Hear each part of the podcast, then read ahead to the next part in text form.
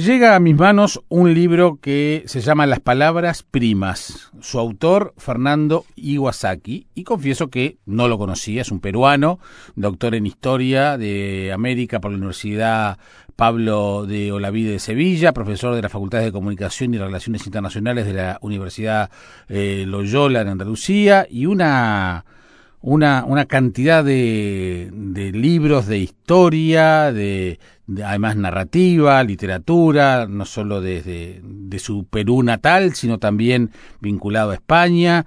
Me parece un tipo interesante y fascinante, pero cuando me meto en el libro las palabras primas que no tenía la menor idea de qué iba, resulta que me encuentro con un, con un libro que habla, bueno, obviamente de las palabras, con un tono divertido, didáctico, apasionante, vinculado al origen de las palabras, a los usos de las palabras, y, bueno, y es la materia prima eh, con la cual trabajamos acá en la radio, quienes escriben, con la cual nos comunicamos, ustedes los oyentes, en sus casas, es decir, la palabra forma parte de, es como si como el aire este, que respiramos. Entonces se hizo imperioso eh, tratar de ubicar a Fernando Iwasaki, que con enorme generosidad nos atendió y hoy tenemos la posibilidad de conversar de este libro editado por Páginas de Espuma que en Uruguay distribuye Gusi. Hola Fernando, ¿cómo te va? Saludos desde Montevideo. Pues encantado, Jaime, de estar en tu programa y de además eh, dirigirme a, a, una audiencia en Montevideo donde, donde siempre he tenido grandes amigos y donde pienso que la lectura es algo que ha distinguido siempre a Montevideo en particular y Uruguay en general. Eh, me, nombraste la primera vez que conversamos este, algunos comunes amigos, es decir, tenés, este, tenés sí este, escritores y gente que trabaja con las palabras por acá que te, que te aprecia, que te quiere y que sé que es recíproco eso. Bueno, creo que es lo bonito de, esta actividad a la que nos dedicamos, eh, que es sobre todo el ser lectores. Es decir, un día uno puede estar detrás de un micrófono y uno puede estar detrás de un teclado escribiendo, pero lo que tenemos en común es que somos lectores. y creo que eso es lo que fomenta el cariño y la amistad. Es así. Bueno, eh, ¿qué es las palabras primas? Que ha dicho ya de paso, ganó un premio de ensayo, el premio Málaga de ensayo lo, ganó en su novena edición. ¿Qué, qué, qué pretendías, qué pretendiste hacer con este ensayo?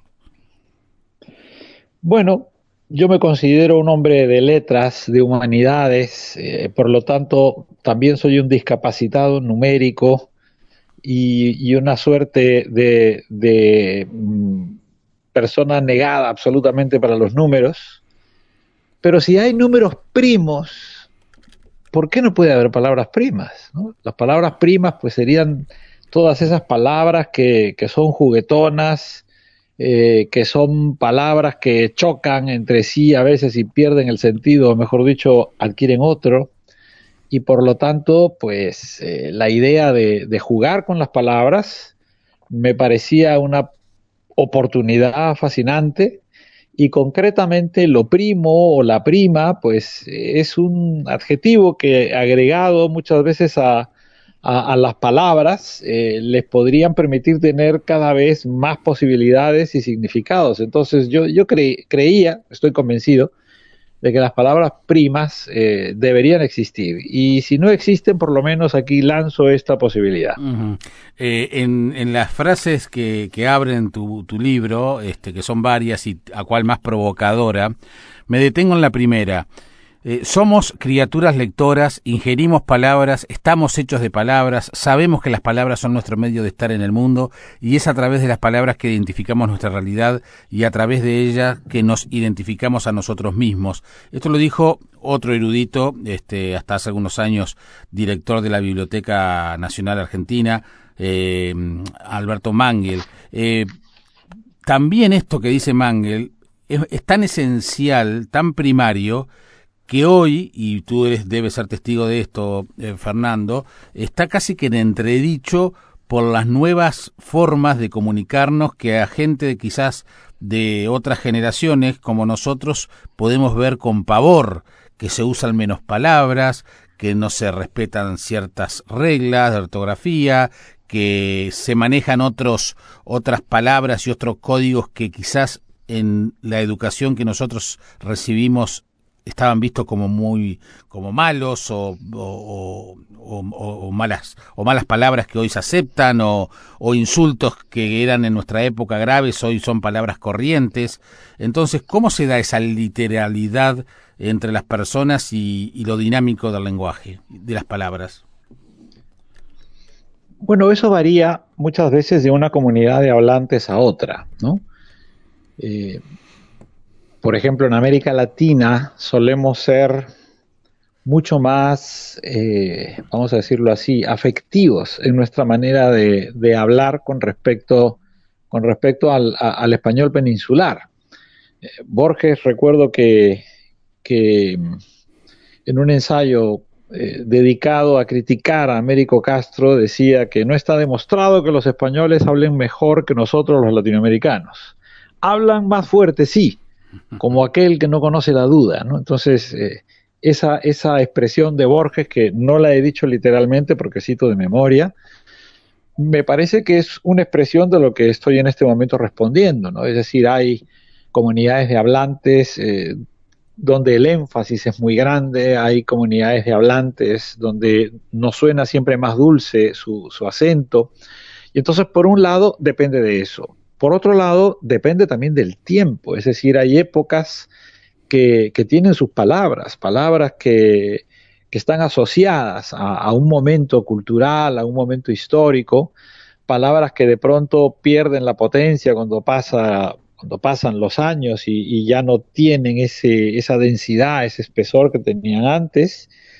Y luego creo que también las sociedades pueden incluso reflexionar sobre sobre el, nivel, vamos a decirlo así, de toxicidad de algunas palabras, ¿no? Por ejemplo, eh, hoy en día, pues el hecho de que reconozcamos a, por ejemplo, yo hace un momento me definí como un discapacitado numérico. Bueno, pues este, el concepto de discapacitado, por ejemplo, de minusvalía, son palabras que, que, las utilizamos precisamente para que no se utilicen otros términos que antaño podían ser eh, verdaderamente más, más despectivos, más agraviantes. Entonces yo creo que eso no está mal.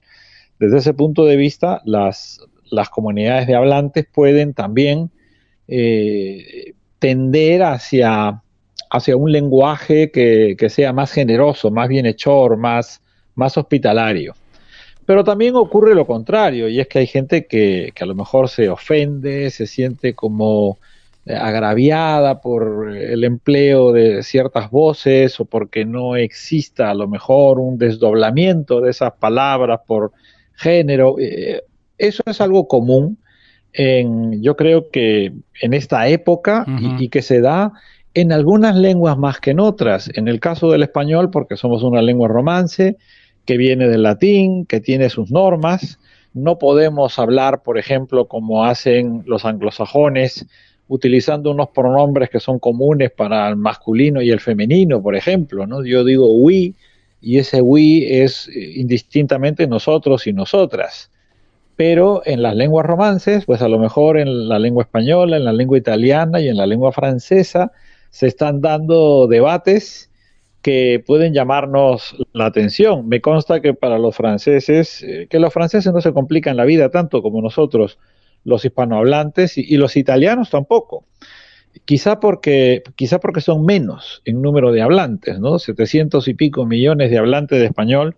Tenemos más posibilidades de no ponernos de acuerdo que, pues no sé, 50 millones de hablantes de italiano. Eh, es interesante otra, otra frase que usas allí que es la, la palabra es mitad de quien la pronuncia y mitad de quien la escucha. Y ahí lo ato con esto que estás diciendo, porque quizás la palabra la, la, palabra gordo en sí mismo no dice nada, no está calificando, puede estar diciendo, dando una característica física. A mí si me dicen gordo no me ofende, eh, hay gente que se puede ofender si le dicen gordo y pretende que le dicen que le digan obeso. Entonces, es decir, eh, a veces no tomamos en cuenta y te lo dice alguien que a priori no, no está muy de acuerdo con esta cosa este, de, de, hacer, eh, de modificar la, la, forma de comunicarnos a forcep, las cosas se tienen que dar más naturalmente, este, esta, esta frase que vos pones aquí en el comienzo de tu ensayo, es decir, tenemos que tener en cuenta también la otra mitad de esa palabra, de que, es quien la escucha, no solo quien la pronuncia. Sí, aquella frase, si no recuerdo mal, es una frase de Michel de Montaigne, de sus ensayos. Exacto. Y también hay que situar a Montaigne en su contexto. Es decir, Montaigne fue un gran humanista que aprendió a hablar el latín antes que el francés, porque su padre deseaba que fuera educado en el latín y contrató a un preceptor alemán, además alemán, para que no pudieran hablar en una lengua franca entre el niño Michel y, su maestro, para que tuvieran que de todas maneras hablar en latín. Y, el francés, por otro lado, no era la lengua mayoritaria de, lo que hoy es Francia, es decir, había muchísimas lenguas en, en Francia como como las hay todavía en, en, muchos países de Europa. Entonces, yo creo que también eh, cuando Michel de Montaigne eh, acuñó esta frase, pues también sería consciente de que vivía una época en la que se estaban definiendo el, uso de, las palabras. Pero dicho esto, que servirá para que también la audiencia se sitúe en el contexto de esa frase de Montaigne, yo suscribo lo que tú dices, es decir, eh, nosotros no podemos forzar eh, al lenguaje para que el lenguaje eh, se adapte a los caprichos, por ejemplo, ideológicos o políticos o lo que sea del presente. Es más, no es un fenómeno nuevo. Podemos recordar un capítulo de, de las guerras del Peloponeso de Tucídides, donde hablaba de las dictaduras o las tiranías de, de Córcira, donde casi textualmente decía Tucídides que la corrupción del lenguaje era fruto de, la degradación, de la depravación de aquella, de aquella eh, polis de, de, Córcira, ¿no? Entonces, no es un fenómeno reciente. Yo creo que en todas las épocas ha habido intentos de, cambiar el lenguaje. Pensemos en la Revolución Francesa y en casi todas las revoluciones triunfantes, que creen que han alumbrado un hombre nuevo y que ese hombre nuevo debe hablar un lenguaje nuevo. Eh, una de las primeras cosas que hizo Stalin eh, durante su etapa larguísima y cruenta de gobierno fue tratar de realizar una suerte de homogenización del ruso y, por ejemplo, acabó con el ruso de Chekhov. Eh, ya era imposible para los actores rusos, 10 eh, años, 20 años más tarde de, esta reforma, poder emplear el ruso eh, tal y como se había escrito en, las obras de teatro de Chekhov. Entonces, creo que esto ha ocurrido muchas veces, solo que en esta época nuestra de redes sociales, de periodismo ciudadano o, de infodemia, como querramos llamarlo, pues hay muchísimas voces que, se expresan acerca de, esta, de este problema que mencionas. Y como no hay jerarquías en este momento, no hay posibilidad a veces de saber eh, hacia dónde debemos mm, atender para saber quién tiene una opinión más razonable, más sensata, más eh, responsable, pues entonces hay un babel de, opiniones que, hacen que, a veces cojamos el rábano por las hojas. Por suerte eh, no, no, hay una, no hay una intención de, de, un lenguaje universal ni de homogeneizar. Sería imposible y sería terrible pretender que tú en Sevilla o los sevillanos hablen como en Galicia. Eh, ¿Qué pasaría con el, con el euskera, por ejemplo, que en definitiva se sigue, sigue aferrado a una tradición de, de siglos este, para, para mantenerse vivo frente a lo que puede ser este eh, el español o otras otras formas de, de, hablar eh, que los peruanos no, no, no, van a hablar nunca jamás como los del Río de la Plata ni viceversa. El esperanto ha sido un fracaso con total éxito el, idioma, la forma de hablar nos marca, es una gran seña de identidad que tenemos los, los pueblos. Sí, totalmente. Y además, y además, fíjate que mm, has mencionado el, habla del río de la Plata. hay hablas del río de la Plata, eh, a veces para el oído del, que no está acostumbrado, quizás el habla del Uruguay eh, parezca exactamente igual al habla de la Argentina y no es así. Ustedes lo saben mejor que nadie. De la misma forma que el habla de Cuba no es igual a la de Puerto Rico o la de Ecuador al Perú o la de Guatemala con la de México, aunque suenen muy parecidas. Es más, aquí en Andalucía el de Cádiz no habla igual que el de Málaga y el de Málaga no habla igual que el de Granada.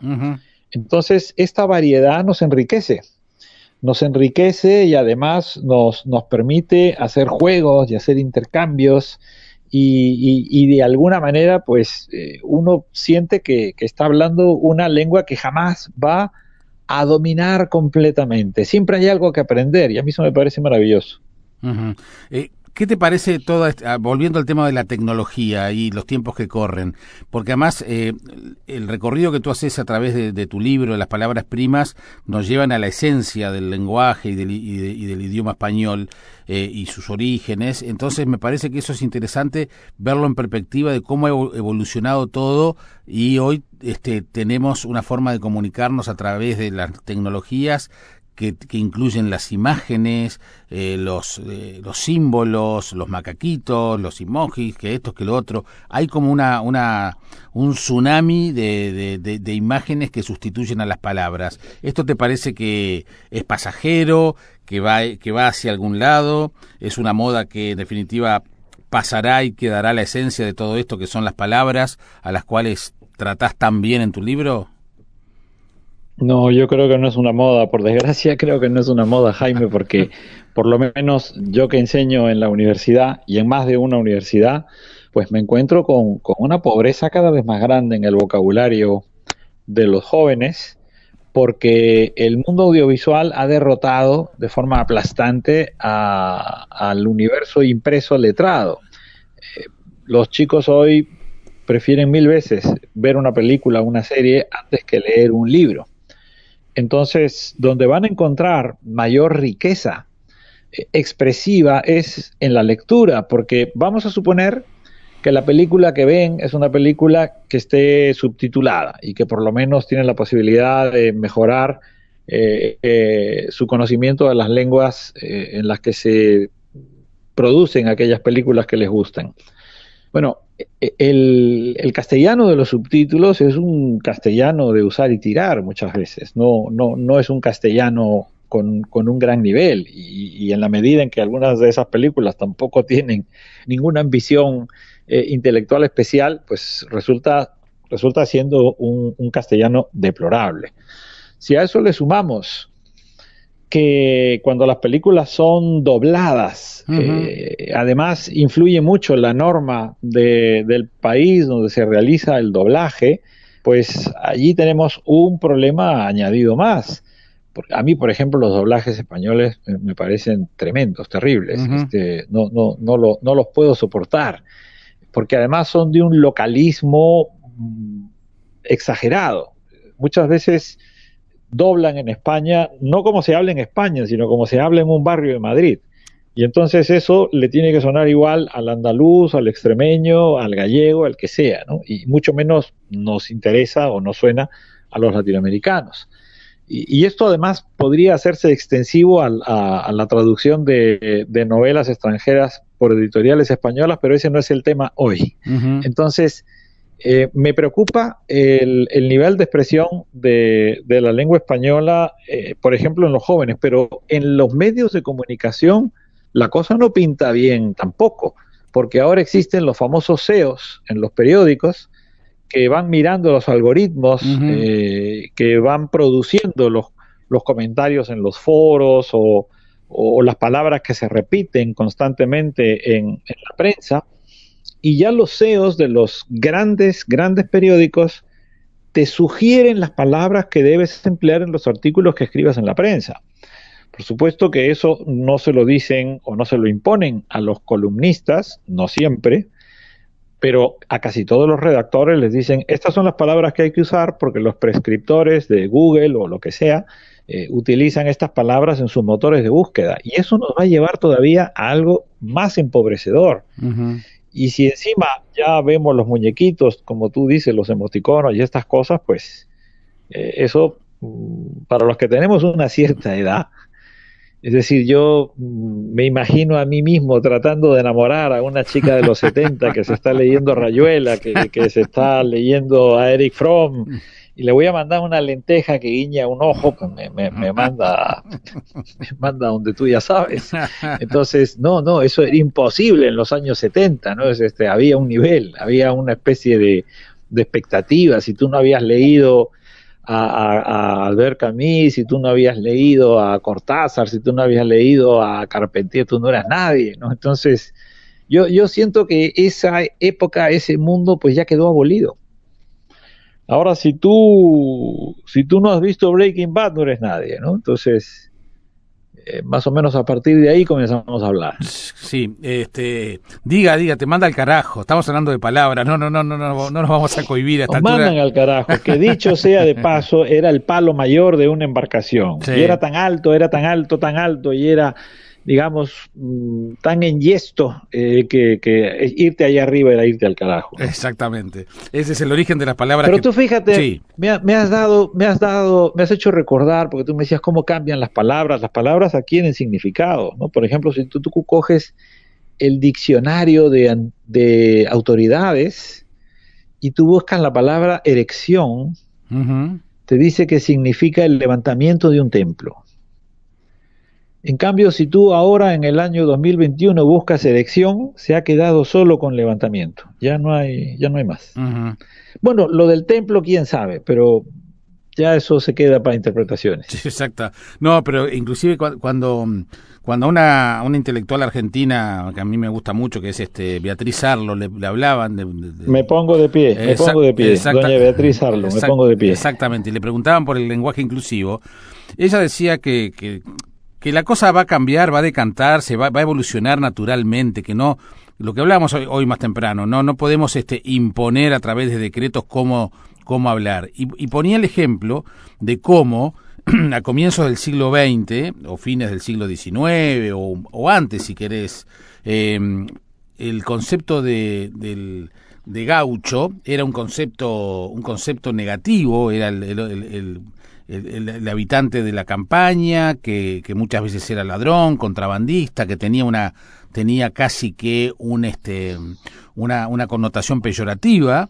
Y sin embargo este con la evolución con el tiempo decía Beatriz Arlo gauchada alguien gaucho es es una virtud. Yo digo este, Fernando Iwasaki me hizo la gauchada de conversar esta mañana en la radio. Un favor. Es un favor, es decir, Lo, que hace 200 años era un, casi que un, un, insulto o algo negativo, hoy es este, una, una virtud.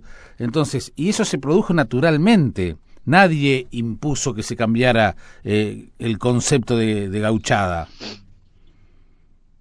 Y fíjate que hay una cosa muy interesante que seguramente ustedes en el Río de la Plata lo, conocen muy bien. Había un, escocés del siglo XIX, amigo de Conrad, que se llamaba Robert Cunningham Graham, que fue uno de los primeros escritores que escribió cuentos de tema gauchesco, solo que los escribía en inglés.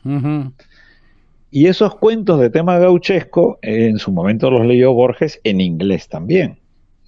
Y es muy divertido comparar algunos cuentos de Gaucho de Borges con aquellos cuentos en inglés escritos por Cunningham Graham. es, es, muy interesante. Eh, tu libro provoca todo esto. Creo que quizás este, sería interesante que, tu, que los jóvenes leyeran este libro que está en, en Montevideo y en el país, en el Uruguay, gracias a Guzzi y Páginas de Espuma, porque en definitiva eh, es muy lúdico, me da la sensación que si bien tenés un trabajo de investigación impresionante, porque la verdad que este, las referencias bibliográficas son, son muchísimas, Fernando, pero también me dio la sensación de que te divertiste mucho escribiéndolo. Bueno, es que por lo menos para mí, cualquier cosa que escriba, a mí me tiene que divertir. Yo tengo que pasármelo bien cuando escribo y creo que si uno se lo pasa bien cuando escribe, eh, hay más posibilidades de que el lector disfrute de la misma manera. No todos los lectores se parecen a nosotros, es decir, hay gente que, mejor dicho, no porque tú tengas sentido del humor eres mejor. Eh, eso hay que dejarlo claro. Hay personas que no tienen el sentido del humor y son también extraordinarias, maravillosas, necesarias. Solo que creo que el humor te permite captar otras cosas, el humor te permite verlas de otra manera y por lo tanto el disfrute cuando tienes esa complicidad eh, tiene un plus que simplemente con, con el primer nivel de la lectura. Y entonces a mí ver todo, escribirlo todo a través del cristal del humor me, me, parece algo maravilloso y procuro mantenerme en esa línea. Y se, not, y se nota en este libro las palabras primas de Fernando Iwasaki. Eh, bueno, no, no podías negar también la influencia nipona en Perú, ¿no? ¿Venís de ese, de ese palo? No, imagínate, eh, yo soy Iwasaki, es decir, no, no soy mm, para nada alguien que pueda presumir de ser auténticamente eh, andino o hispano. Y, la verdad es que sí, el, el, Perú es un país que como muchos países latinoamericanos ha recibido corrientes migratorias de diferentes lugares del planeta, solo que cuando yo era un niño y vivía en Lima, me parecía normal que en mi clase del colegio hubiera compañeros con apellidos italianos, anglosajones, germanos, quechuas, chinos, japoneses, españoles, eslavos, y para nosotros eso era lo, lo corriente, lo común. En cambio, eso era eh, en España algo que no existía. El franquismo aisló mucho a, los españoles. Yo no fui tan consciente de, lo que podía llamar la atención mi, apellido japonés hasta que, hasta que no me vine a vivir a España. Claro. Y por supuesto, ya cuando adquirí, porque es el caso que tengo la doble nacionalidad española y muchas veces viajo con el pasaporte español porque me exonera de solicitar visados, pues a veces hay gente que se asombra cogiendo tu pasaporte y te dice cómo es posible que usted que ha nacido en el Perú y tiene un pasaporte español tenga un apellido japonés. Ese policía del aeropuerto Kennedy en el fondo es un crítico literario, porque hay críticos literarios demasiado preocupados por esas cosas. Y bueno, y casos como el tuyo son, son también ejemplos de globalización. Fernando, un gran abrazo, un gran gusto y en cualquier momento la seguimos, eh, la charla y ojalá puedas venir por acá, por el, por el Río de la Plata, a conversar en persona. Claro que sí, Jaime. Nos tomamos una torta pascualina, que es una cosa que me encanta del Uruguay. Con un vinito. Claro que sí, por supuesto. un gran abrazo. Abrazo grande. Fernando Iwasaki, Las Palabras Primas, editado por Páginas de Espuma, la distribución de Gucci en Sao Sarandí.